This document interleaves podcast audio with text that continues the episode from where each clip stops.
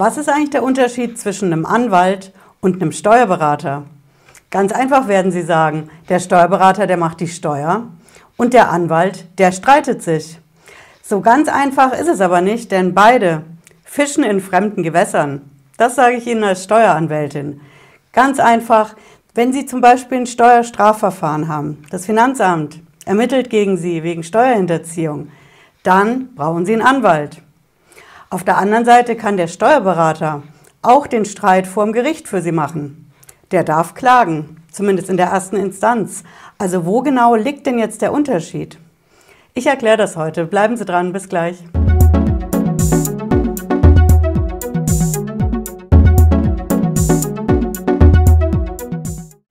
Ich bin Patricia Lederer, ich bin Rechtsanwältin in der Frankfurter Steuerrechtskanzlei Lederer Law.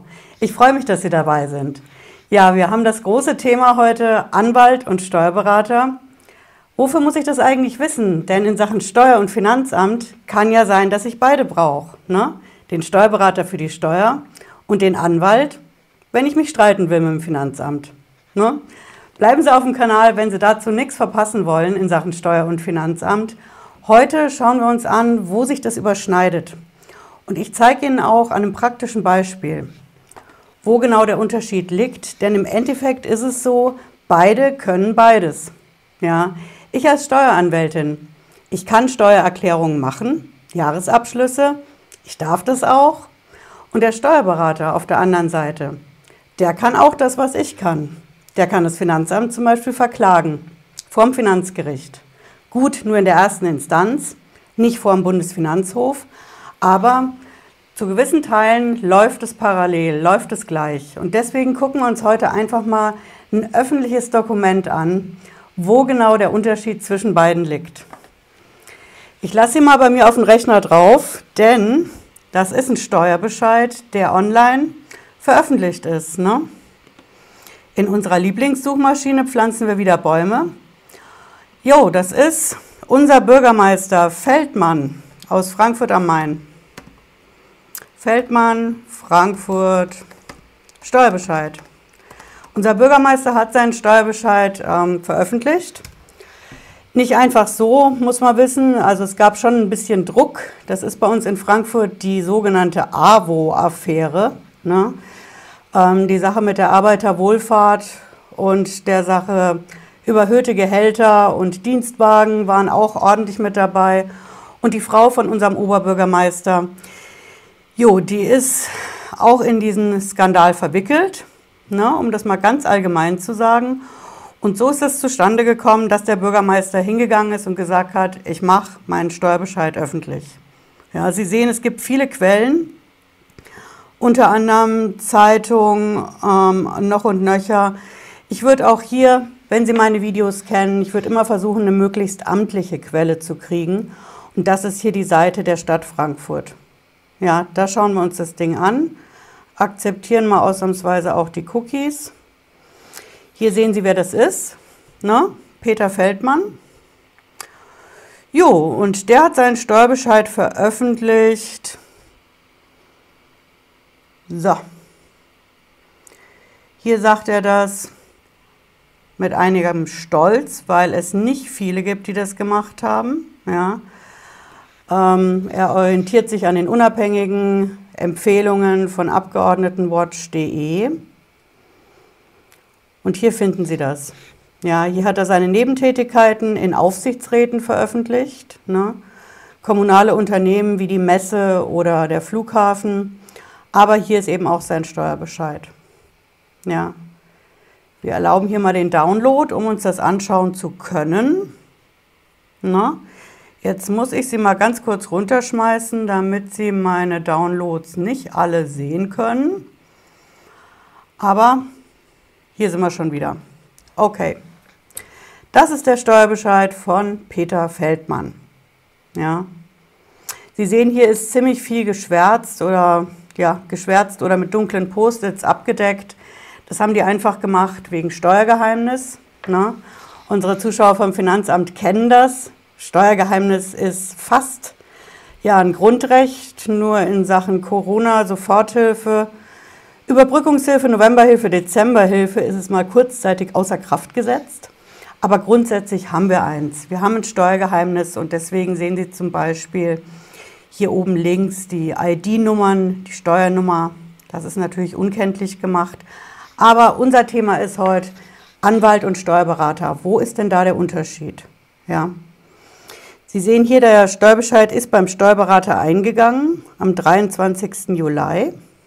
Hm. Das ist ein Bescheid für 2018 über Einkommensteuer etc. und ist für Herrn Feldmann und seine Frau. Ja. Und hier gleich am Anfang, Sie kennen das aus Ihren eigenen Steuerbescheiden, ja, das ist hier, ups, die Überschrift Festsetzung. Festsetzung bedeutet einfach, das ist eine Festsetzung von meiner Steuer für ein bestimmtes Jahr. Und gleich am Anfang haben Sie einen Passus, der auf den meisten Bescheiden steht. Ja. Der Bescheid ist nach 165 Absatz 1 Satz 2 AO teilweise vorläufig. Das ist ein Ding, was Ihnen der Steuerberater gut erklären kann. Ja. Der 165 AO, der sagt einfach, wenn bestimmte Basic-Punkte bei der Steuer offen sind, weil zum Beispiel das Bundesverfassungsgericht aktuellen Verfahren dazu hat, dann sind die Steuerbescheide, die auch dieses Thema drin haben, vorläufig, klar. Denn wenn das höchste Gericht, das Bundesverfassungsgericht, da was ändert, dann gilt das für alle, die das Thema in ihren Steuerbescheiden haben. Der erste Satz hier ist schon ein bisschen speziell. Der Bescheid ist nach 172 Absatz 1 Satz 1 Nummer 2 AO geändert. Das ist eine Vorschrift. Ich habe sie beide unten in der Videobeschreibung verlinkt. Da können Sie sie auch nachlesen. Dieser 172 ist eine Änderungsvorschrift. Ja, auch das wird Ihnen ein Steuerberater erklären können. Wenn Sie zum Beispiel sagen, ich habe eine Steuererklärung gemacht, ich habe einen Bescheid gekriegt, ach, da habe ich irgendwas vergessen oder es hat sich was geändert. Dann kann ich eine Änderung beantragen beim Finanzamt. Muss dafür eine bestimmte Frist einhalten, aber wenn ich sowas mache, dann steht das halt hier oben, der Steuerbescheid ist geändert. Also hier oben haben Sie eine klare Kompetenz vom Steuerberater. Ja. Das kann der Ihnen erklären. Zack. Okay, wir ignorieren jetzt hier mal die Höhe der Steuer. Ne? Könnte ich jetzt sagen, geht uns nichts an, aber die AWO-Affäre ist nicht unser Thema. So, jetzt kommen wir hier weiter. Na, Sie sehen hier unten, da geht es dann los mit der Altersvorsorgezulage. Ja, das ist die Riester-Rente. Wer das hat, kennt das. Da gibt es immer hier diese Anbieternummer, eine Zertifizierungsnummer. Das ist auch so ein Ding, wo Ihnen ein Steuerberater wirklich alles dazu sagen kann. Und wenn er es nicht kann, sollte er es können. Was ist der Steuervorteil bei einer Riester-Rente? Was haben Sie davon? Und vor allen Dingen, wie viel Geld sollte man da reinstecken? Ja, das ist auch so ein Steuerberater, ja, Thema oder Kompetenz, ne, würde ich sagen. Jo, wir gehen hier auf die zweite Seite und natürlich übrigens den Steuerbescheid finden Sie auch unten in der Videobeschreibung, ne, wenn Sie sich den in Ruhe anschauen wollen. Es kann auch sein, dass ich in den nächsten Videos nochmal das gute Stück brauche weil es einfach super praktisch ist. Ja, wir brauchen selber nichts schwärzen und es ist ein öffentliches Dokument. Jo, wir kommen hier zu den Einkünften aus nicht selbstständiger Arbeit. Ja, das sind die Angestellteneinkünfte. Da sehen Sie gleich in der mittleren Spalte, das ist seine Frau, die hat keine Einkünfte. Ich meine, das war, als sie in Elternzeit war. Und hier haben wir den Ehemann mit 171.597. Das ist sein Bruttoeinkommen. Dann kommt hier, was kann er denn absetzen? Ne, Sie sehen das hier, die Wege von der Wohnung, also meine Fahrten zur Arbeit. Ne, das ist Steuerberaterkompetenz. Da kann er Ihnen sagen, was können Sie maximal rausholen. Ja. Ob das jetzt mit der Bahn ist oder wie hier mit dem Pkw oder mit dem Rad. Ne, da gibt es dann eine Pauschale, dann, wenn Sie Berufsverbände haben, na, Sie sind Mitglied. Also, was ist ein Berufsverband? Zum Beispiel ich bin im Anwaltsverein Mitglied, unter anderem. Ähm, das gehört da rein. Und dann haben wir hier Arbeitsmittel. Wer das absetzt, kennt das. Ja, das wären so Sachen wie das Handy zum Beispiel, was ich beruflich nutze. Sie sehen hier, dass ähm, der Feldmann, der gibt da nur eine Pauschale an, 110 Euro braucht man keine Quittung einreichen. Auch das ist einfach ein Ding, das weiß der Steuerberater sehr gut. Ja, was kann ich absetzen von dem, was ich verdiene für die Steuer? Ja. Jo, das ist Kompetenz Steuerberater und hier einer geht schon noch. Ne? Hier haben wir die beschränkt abziehbaren Sonderausgaben. Sonderausgaben ist Steuersprache, heißt im Endeffekt Versicherungen. Ja, Versicherungen, die ich von der Steuer absetzen kann, sind nicht alle. Ja, also Hausratversicherung geht nicht, vielleicht anteilig fürs Arbeitszimmer, aber ansonsten sind das halt so Klassiker. Sonderausgaben ist zum Beispiel meine Privathaftpflichtversicherung. Ja, solche Sachen. Ähm, es gibt dann noch spezielle Vorschriften für Krankenversicherung, Pflegeversicherung. Von der Rentenversicherung spreche ich jetzt mal nicht, ne? aber das steckt da alles drin. Das ist Steuerberaterkompetenz. Ja, der kann Ihnen das erklären, der kann sich auch anschauen, was haben Sie für Verträge und wie kann man die hier in diesem ganzen Ding bestmöglich absetzen. Ja, das ist hier alles unser Steuerberaterteil. So, wir gehen weiter und jetzt überspringen wir mal einen Teil. Ja, hier kommen die Kinderfreibeträge. Klar, ist basic für einen Steuerberater, das weiß er aus dem FF. Und scrollen, scrollen, scrollen. Wir sind jetzt hier auf der Seite 4, dann kommt da so eine Steuerberechnung, eine Zinsberechnung. Das ist auch alles Steuerberaterteil. Ähm, das kann er auch in der Software super ausrechnen, wenn er die Steuer vorbereitet. Ne? Okay, wir gehen weiter. Jetzt geht es weiter auf Seite 5. Da kommt dann so das Kleingedruckte. Ne? Das haben Sie auch in jedem Steuerbescheid drin. So, Nochmal kurz hoch bei dem Kleingedruckten. Ich würde immer gucken, wo das anfängt, weil da müssen Sie halt wirklich genau anfangen zu lesen. Das ist hier dieser Teil. Erläuterungen zur Festsetzung.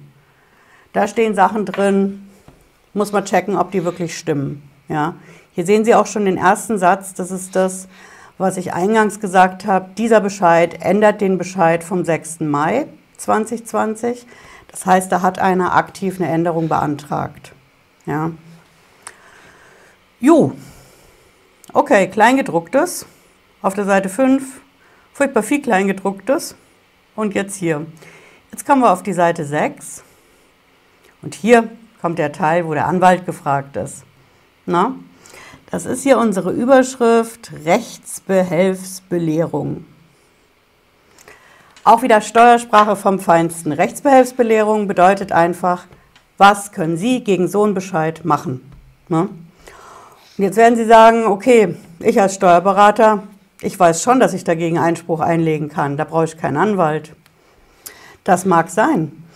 Aber es wird hier richtig tricky, wenn ich mir anschaue, ich habe das auch hier in meiner Papierversion mal vorbereitet, was ist denn da alles so drin? Ne, ich habe hier diese Rechtsbehelfsbelehrung, da steht so am Anfang noch drin, relativ klar. Ne? Ich kann hier einen Einspruch einlegen, das steht im ersten Absatz. Mhm, schön, gut zu wissen. Bei der Kirchensteuer, da muss ich einen Widerspruch einlegen, also keinen Einspruch. Auch alles klar, steht auch drin. Jo, jetzt kommt ein interessanter Teil hier. Hier sehen Sie das mit der Frist für den Einspruch. Na, das ist schon speziell mit der Frist. Ich habe ein Video zu gemacht, da schauen Sie gerne rein, wie Sie einen Einspruch einlegen damit er auch wirklich die Frist wahrt und nicht zu spät ankommt. Weil wer zu spät kommt, den bestraft in dem Fall das Leben oder das Finanzamt. Ne? Okay, hier ist unser Absatz. Die Frist für die Einlegung eines Rechtsbehelfs beträgt einen Monat. Soweit, so gut.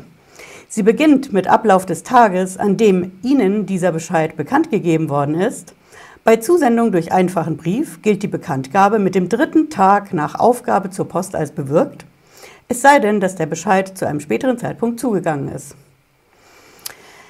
Steuersprache, yeses. Also, das bedeutet im Endeffekt, wenn Sie einen Steuerbescheid kriegen mit einem bestimmten Datum, ne? unser Steuerbescheid hier, nochmal hoch, ist vom 22.07.2020. Dann haben Sie einen Monat Zeit, gerechnet nicht ab dem 22., sondern drei Tage. 23, 24, 25. Ja, Da geht man davon aus, dass Sie diesen Steuerbescheid am 25. gekriegt haben, Juli. Also haben Sie bis 25. August Zeit für den Einspruch. Jetzt gehen wir wieder runter zu dem Kleingedruckten, weil das Problem ist hier am Ende von dem Absatz. Was machen Sie denn, wenn der Bescheid später kommt? Wenn da Feiertage dazwischen liegen? Wenn Sie in Urlaub sind, krank, in Quarantäne? Gilt dann auch dieser eine Monat? Das ist schon eine richtig komplizierte, tricky Frage, die der Steuerberater vielleicht nicht unbedingt auf Anhieb beantworten kann. Das ist der Punkt, den ein Anwalt beantworten kann. Ja. Das ist eine sehr, sehr spezielle Sache. Als Normalbürger können Sie den Zugang von einem Steuerbescheid so gut wie gar nicht beweisen. Denn dafür müssten Sie nachweisen, dass Sie jeden Brief, den Sie im Briefkasten haben, mit einem fälschungssicheren Stempel jeden Tag kontrollieren, auf dem steht, am so und so vielten haben Sie das gekriegt. Und Sie brauchen einen Zeugen. Das ist nicht gewinnbar, ein Streit um sowas. Deswegen kalkulieren viele zur Sicherheit mit den drei Tagen. Aber nochmal, wenn Sie jetzt krank sind, in Quarantäne, in Urlaub, was auch immer, wenn Sie das Ding einfach später gekriegt haben, in der Weihnachtszeit, wir hatten es jetzt im Dezember, die Post heillos überlastet. Dann haben Sie ein Problem, weil dann diese Frist schon abgelaufen ist, wenn ich diese drei Tage rechne. Ne? In der Steuersprache sagen wir, das ist diese drei Tages Fiktion. Fiktion deswegen, weil es ist ja fiktiv. Ich habe das Ding ja nicht nach drei Tagen gekriegt.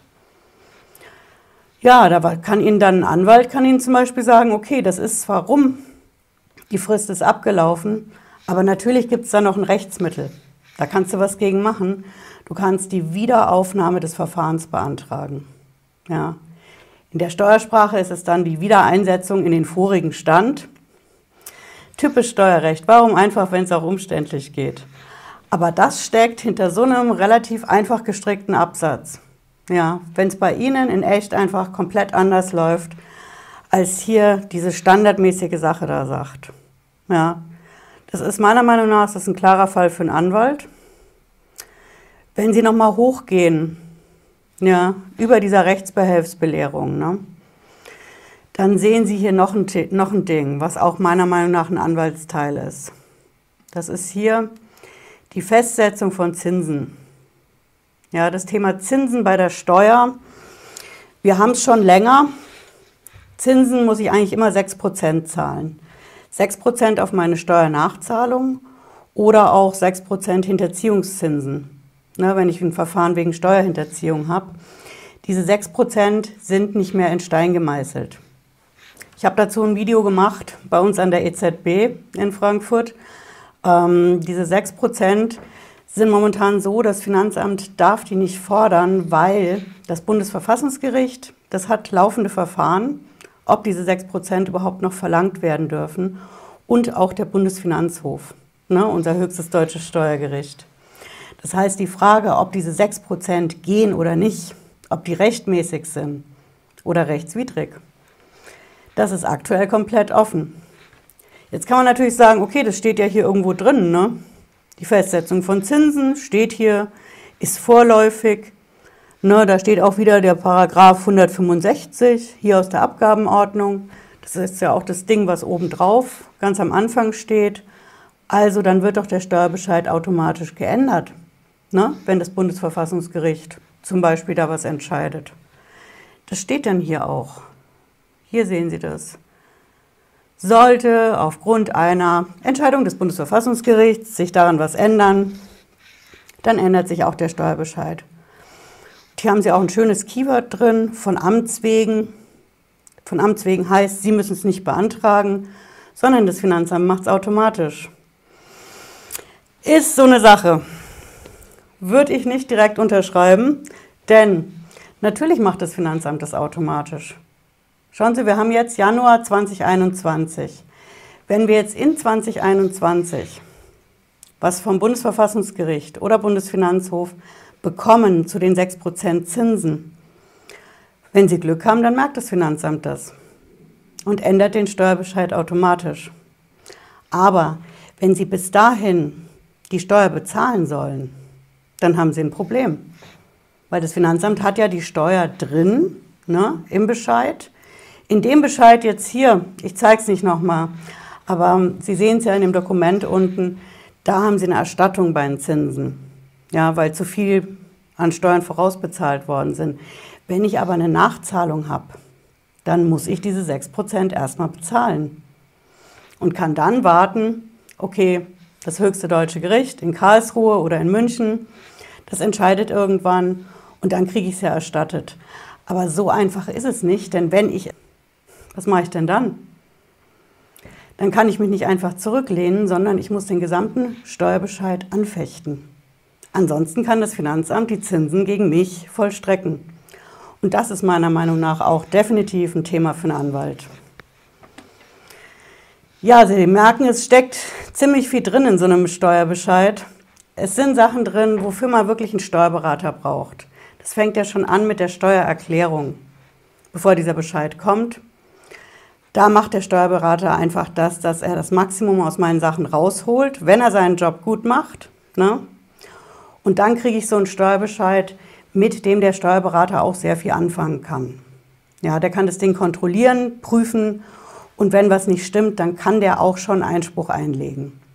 Aber es gibt Punkte in einem Steuerbescheid, da brauche ich einfach einen Anwalt weil das Fachwissen ist, weil ich dazu Rechtsprechung kennen muss und weil ich die Rechtsprechung mir jeden Tag reinziehen muss, um zu wissen, was hat sich da getan.